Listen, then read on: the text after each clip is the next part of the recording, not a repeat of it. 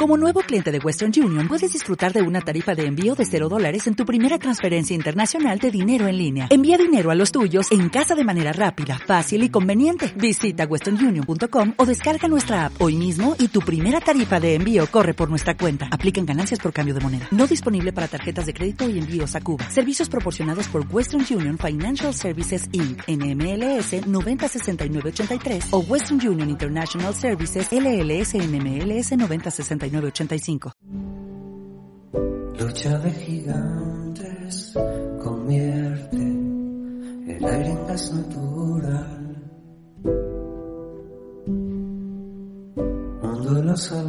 Hola, mi nombre es David y soy, entre otras muchas cosas, alcohólico no anónimo en abstinencia. Empezamos. Estaba pensando hoy en una idea que se me viene con frecuencia a la mente y esa idea es muy sencilla, pero es tan sencilla que choca directamente con lo que es el alcoholismo. Verá, cuando consumía alcohol, cada instante de cualquier día, cada día de la semana, estaba pensando cómo organizarme el día o el fin de semana para consumir y que nadie se enterase. Si no ha llegado aún a este punto, ya habrá notado que hay fines de semana o días puntuales, fechas señaladas, en las que has desfasado tanto con el consumo de alcohol que despiertas y no sabes cómo va a empezar el día. Y no sabes cómo empezarlo porque fundamentalmente, y aparte de estar hecho un asco, no sabes cómo va a disimular que tiene una resaca que ni te aguanta. Pues bien, esta idea se me viene a la mente de cuando en cuando, la de no sentirme desde hace años un esclavo del alcohol, insisto, me sobreviene siempre de una forma automática y hace incluso que en determinados momentos sienta verdadero pánico y vértigo al recordar cómo era mi vida anterior a la que tengo. Y digo esto porque es muy, pero que muy frecuente que bastantes personas me escriban diciéndome que han tenido un fin de semana o una noche de la que no recuerdan absolutamente nada. No pasa nada, no me asusto y ya lo sabes. O en realidad sí que pasa, porque cuando me escriben y me describen ese fin de semana, automáticamente y siempre esas personas suelen justificarse diciéndome que solo le sucede los fines de semana o que no son todos los fines de semana. Y a mí no me hace falta que nadie me justifique su vida. Primero porque yo no leo ni escucho prejugando lo que me cuenten. Y segundo porque ni yo mismo justifico a nadie mi vida más allá de lo meramente necesario. Pero no es menos cierto que cuando yo consumía, mi vida era una sarta de justificaciones no solo conmigo mismo, sino con el resto. Una cadena de justificaciones con los demás y conmigo mismo.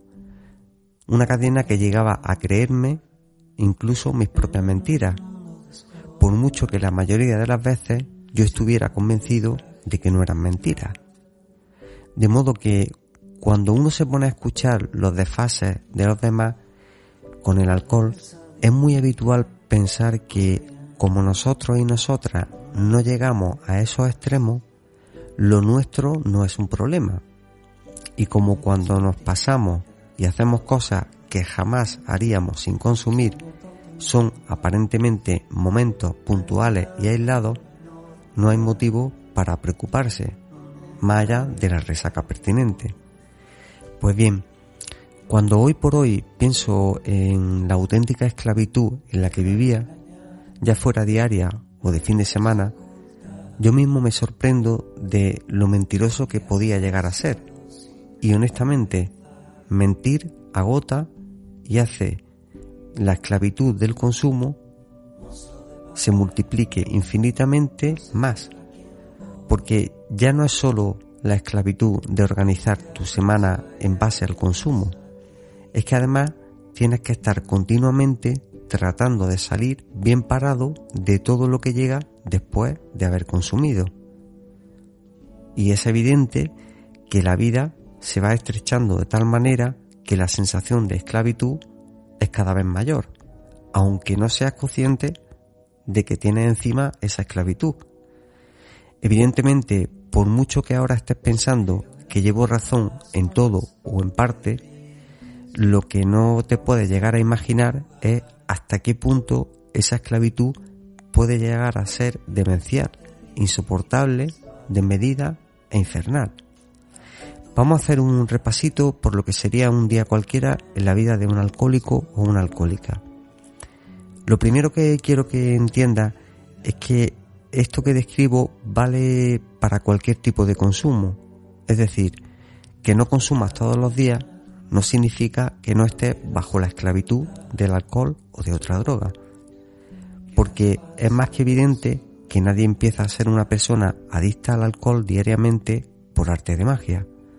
De modo que lo que voy a describir, insisto, vale para cualquier persona que se identifique con este tipo de cuestiones. Básicamente para que sepas que si te sientes identificado o identificada, vas por el mismo camino que yo en su momento. Veréis, cuando una persona alcohólica consume y no puede dejar de hacerlo, lo primero que sucede o suele suceder es que parece que la vida está organizada de un modo que nunca nos viene bien. ¿Y por qué?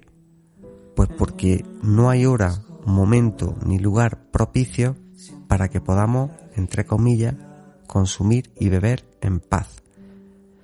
Por supuesto que no lo hay.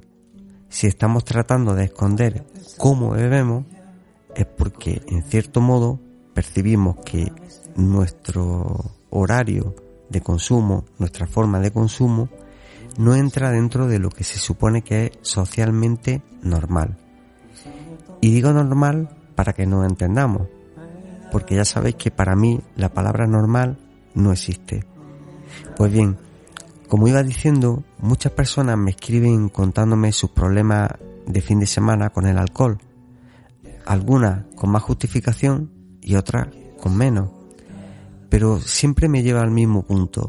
Es decir, si tu momento de liberación y consumo es el fin de semana, por decir algo aparentemente más leve, no te estoy diciendo que sea un esclavo o una persona esclava de fin de semana, porque lo que realmente eres es una persona esclava todo el bendito día. ¿No lo ves claro aún? Pues te explico un poco. Si eres una persona que vive en pareja, Plantéate la de cábala que llegas a hacer durante toda la semana para encajar cómo vas a beber sin que tu pareja o el resto se lo tomen a mal o piensen que estás haciendo algo mal. Ya me puedo imaginar por experiencia propia que la semana tiene sentido porque llega el fin de semana para desquitarse y colocarse a modo de refugio o escapatoria. Tranquilidad. También he pasado por eso. Podría contar las mil y una noches en cuanto a la cantidad de experimentos que he tenido que hacer para poder consumir cuando vivía en pareja. Pero si empiezo, no acabo nunca. De modo que basta poner un ejemplo sencillo para que lo entendamos. Si te quedas sola durante una hora después de que tu pareja se vaya a la cama, sacas tu botella y comienzas tu ritual, lógicamente cuando caigas en la cama y despiertes al día siguiente, lo primero que vas a sentir, aparte de una resaca enorme, es un nerviosismo por saber cuánto le queda o cuánto le quedan a las botellas que empezaste. Porque seguramente tu pareja que ha despertado antes que tú y no sea tan tonta como crees, ya se haya encargado él o ella de mirar cuánto le queda a la botella antes de que lo hagas tú. De modo que comenzar un día de ese modo, un día que se supone que te has podido permitir beber porque al día siguiente no trabaja o no tiene nada que hacer, ya me dirá si esa forma de empezar el día no se le llama esclavitud. Comienza cual persona esclava a intentar saber qué has bebido y si has dejado rastro del delito. Es decir, el día comienza con un estrés y una ansiedad del carajo porque lo primero que quieres y necesitas hacer es comprobar si dejaste rastro y cómo de, entre comillas, loca, fue la noche de la que, por cierto, ya no recuerda apenas nada. Sigamos. Si vives sin pareja, la situación es la misma con la única diferencia de que la persona a la que le tienes que dar explicaciones, a la que tienes que engañar, es a ti misma, a ti mismo. A poco que tenga cierto sentido de la responsabilidad, ya te vas a estar martirizando por lo mal que fue la noche y lo mucho que te pasaste de la raya, porque en realidad te ibas a tomar solo un par de copas. Insisto, no voy a enumerar todas las casuísticas porque no acabaría nunca, pero si te fijas, me estoy centrando mucho en el consumo en casa y no estoy hablando de consumir estando de fiesta o en reuniones.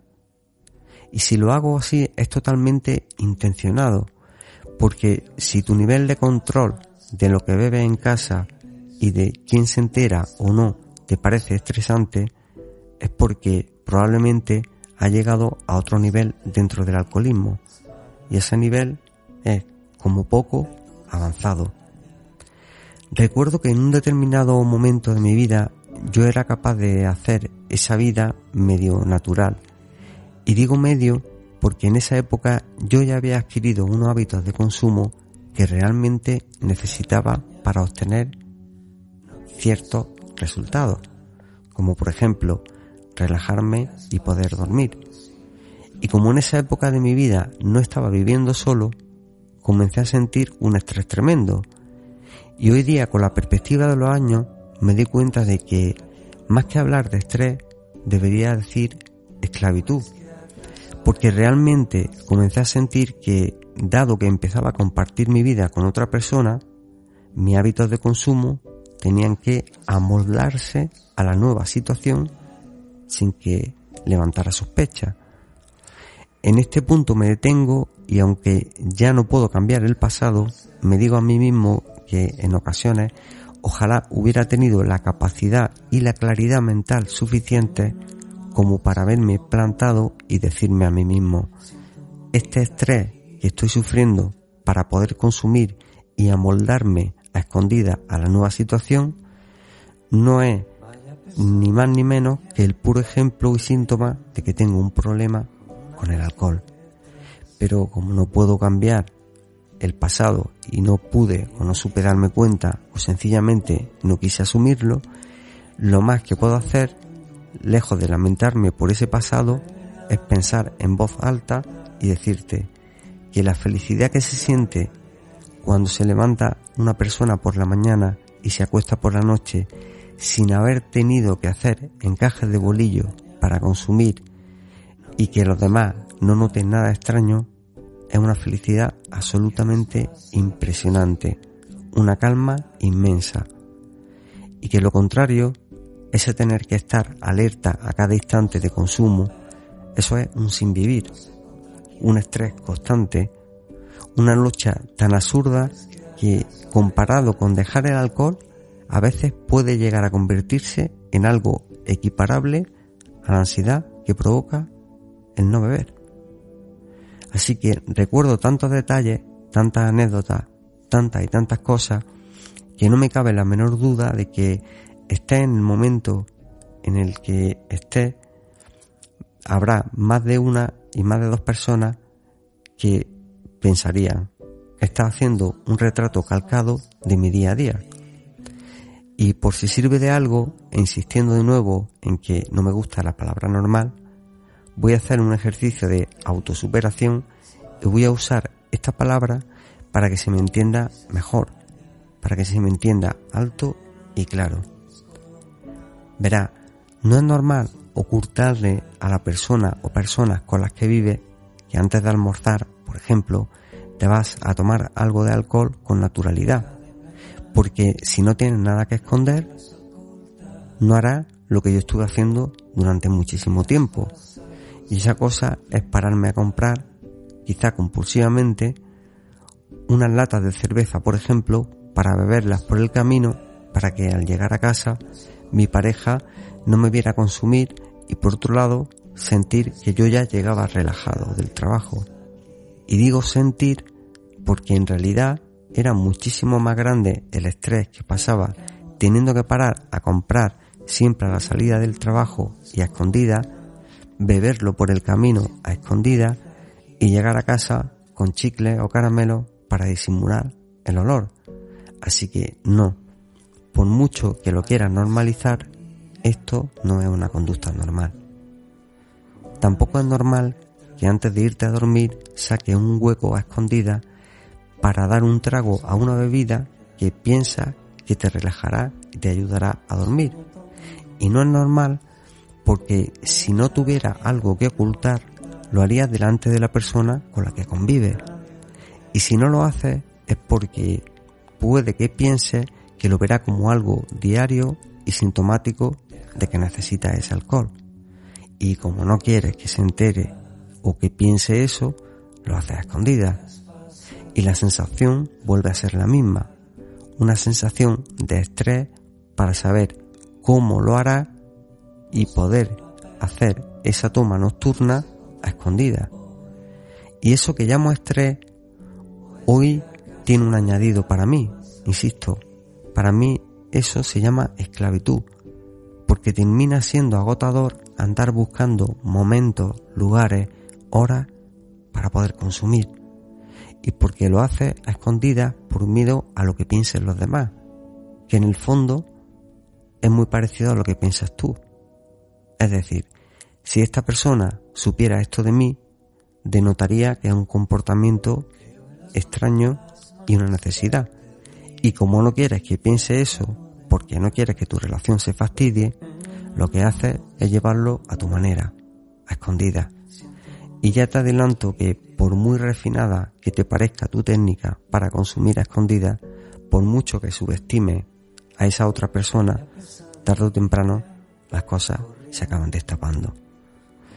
Y no, tampoco es normal que estés deseando que llegue el fin de semana para aprovechar y consumir con la excusa de que es fin de semana, porque lo que sientes es una licencia para beberte lo que tú consideres adecuado y la verdad es que no suele, no suele ser una cantidad escasa, más bien lo contrario, suele ser tan elevada que todo lo que llevas escondiendo o tratando de esconder en tres semanas se pone de manifiesto en un solo fin de semana.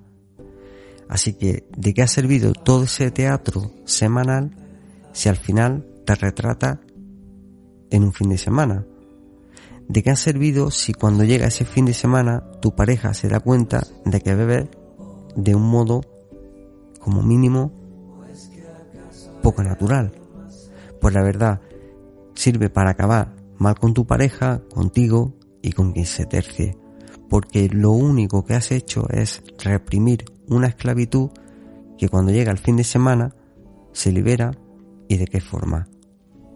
Y no, tampoco es normal que cuando llegue ese mismo fin de semana, si se da el caso de que tu pareja y tú tenéis planes diferentes o sencillamente estáis en lugares distintos, lo aproveches para beber sin disimulo y que te despiertes en mitad de la noche con un malestar y una gana de seguir bebiendo para bajar ese malestar y que ese malestar sea capaz de llevarte a salir de la cama, a salir de casa de madrugada porque te has quedado sin alcohol. Lo siento, pero por mucho que quieras normalizarlo y justificarlo, no es normal. Es una adicción de caballo y por descontado de vuelta a la esclavitud. A ver, ¿a quién puede apetecerle en plena madrugada salir a comprar alcohol teniendo que recorrerse cualquier rincón que esté abierto a esa hora para poder seguir bebiendo y regular los niveles de alcohol que ya tenía anteriormente? Pues eso solo puede apetecerle a una persona que tiene un problema con el alcohol, a una persona esclava del alcohol no le dé más vuelta. Hay comportamientos que son categoría de alcoholismo y además alcoholismo elevado.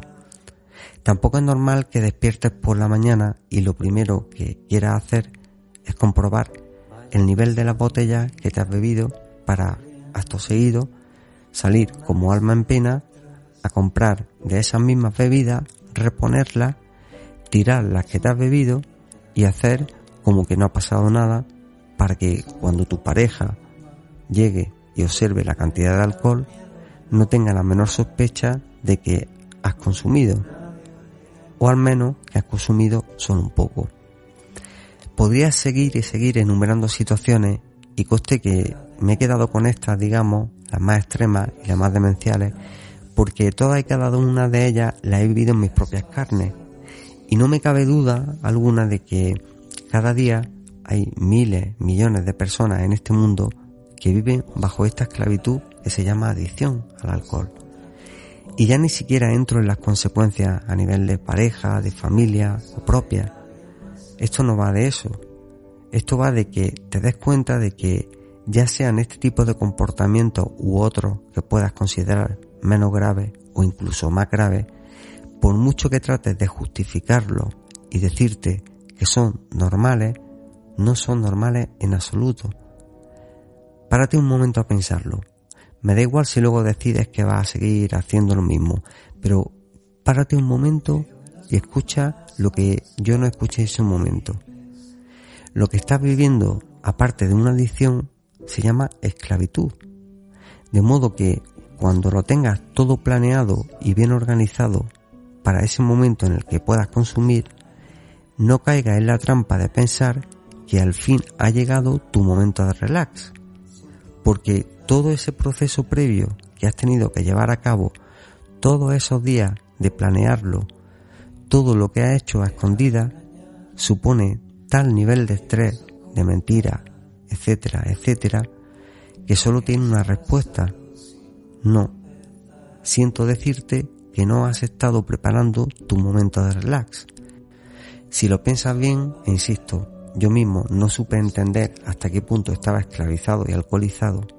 Si lo piensas bien, de verdad no hay un problema con el alcohol si para consumir tienes que hacer esta u otras tantas cosas más.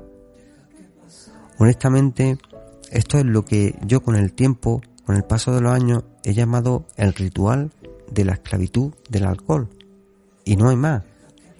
Quiero que entiendas que si todo ese ritual, todos esos preparativos, todo ese tiempo invertido, lo único que logran como resultado y objetivo es que puedas quedarte a beber a sola, poco sentido tiene llevar una vida así y no llamarla una vida de adicción y de esclavitud, porque ni es vida ni te proporciona ningún resultado grato ni palpable. Sigue siendo una persona yonki del alcohol, esclavizada por el alcohol, y la verdad, por mucho que duela escucharlo, no hay otra forma de darse cuenta del nivel de esclavitud hasta que llega un día en que, como suele suceder, estás haciendo cualquier cosa y como un rayo aparecen estos viejos recuerdos de esclavo y de yonki. Y en esos momentos, cuando me vienen esos recuerdos, esos niveles de esclavitud que yo tenía en el pasado, es cuando me quedo pensando, qué fortuna haber logrado dejar esa vida atrás. Qué fortuna no tener que estar pasando 24 horas al día, 7 días a la semana, en planes por y para consumir. Y por descontado, por y para arreglar todo el posible desastre que deja después de ese consumo. Que una persona como yo, con un sentido de su libertad y de la libertad ajena tan agudizado, haya llegado a esos extremos y encima se haya creído la persona más libre de este planeta, es el espejo más claro que puedo poner de esclavitud. Quizá no entendida como entendemos la esclavitud quizá no entendida como la esclavitud de las películas, quizá no entendida como una esclavitud física, insisto, como la que muestran las películas, pero como persona que sigue valorando enormemente la libertad, confieso que jamás me he sentido más esclavo en mi vida que cuando consumía alcohol. Y hay muchas formas de sentirse esclavo en este mundo. A veces hablamos de esclavitud laboral, esclavitud de estilo de vida, etcétera, etcétera. Pero somos incapaces de reconocer que cuando se vive por y para el alcohol, el resto de sentimientos de esclavitud se quedan en nada comparado con el de una adicción.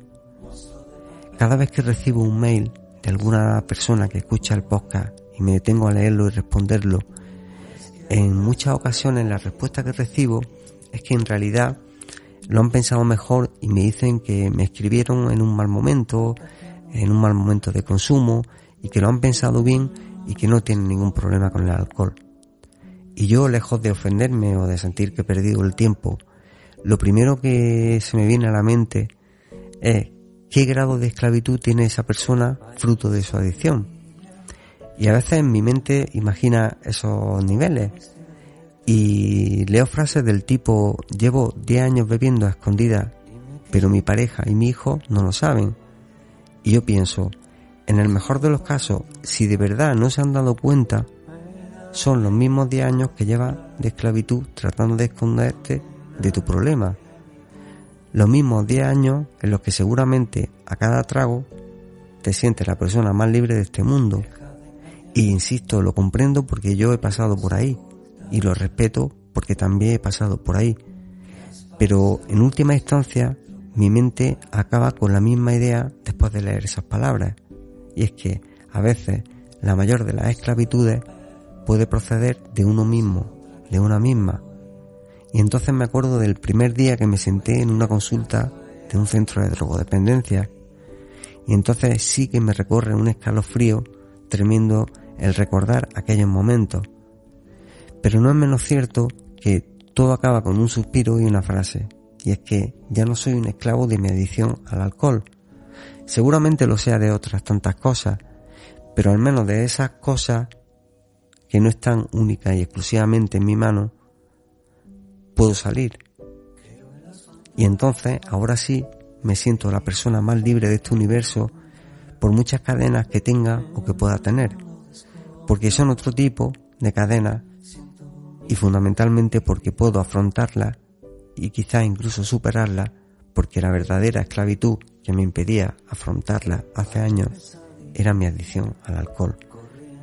De modo que considero que no estaría nada mal que cada cual se hiciera una pequeña revisión de cómo transcurre su semana respecto del alcohol, lo que hacemos y lo que dejamos de hacer por y para consumir, lo que evitamos, las trampas mentales que no hacemos, de qué consumo entre semanas, de qué no consumo, porque seguramente nos daremos cuenta de que la adicción y la esclavitud del alcohol no ha sido solo de fin de semana o de una fecha señalada, sino de toda una semana en la cual el pensamiento de consumir no ha parado ni ha cesado ni un momento.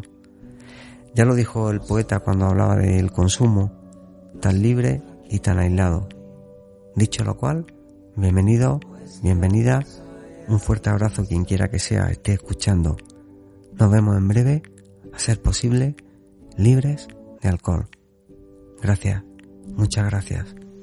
Deja que pasemos sin miedo.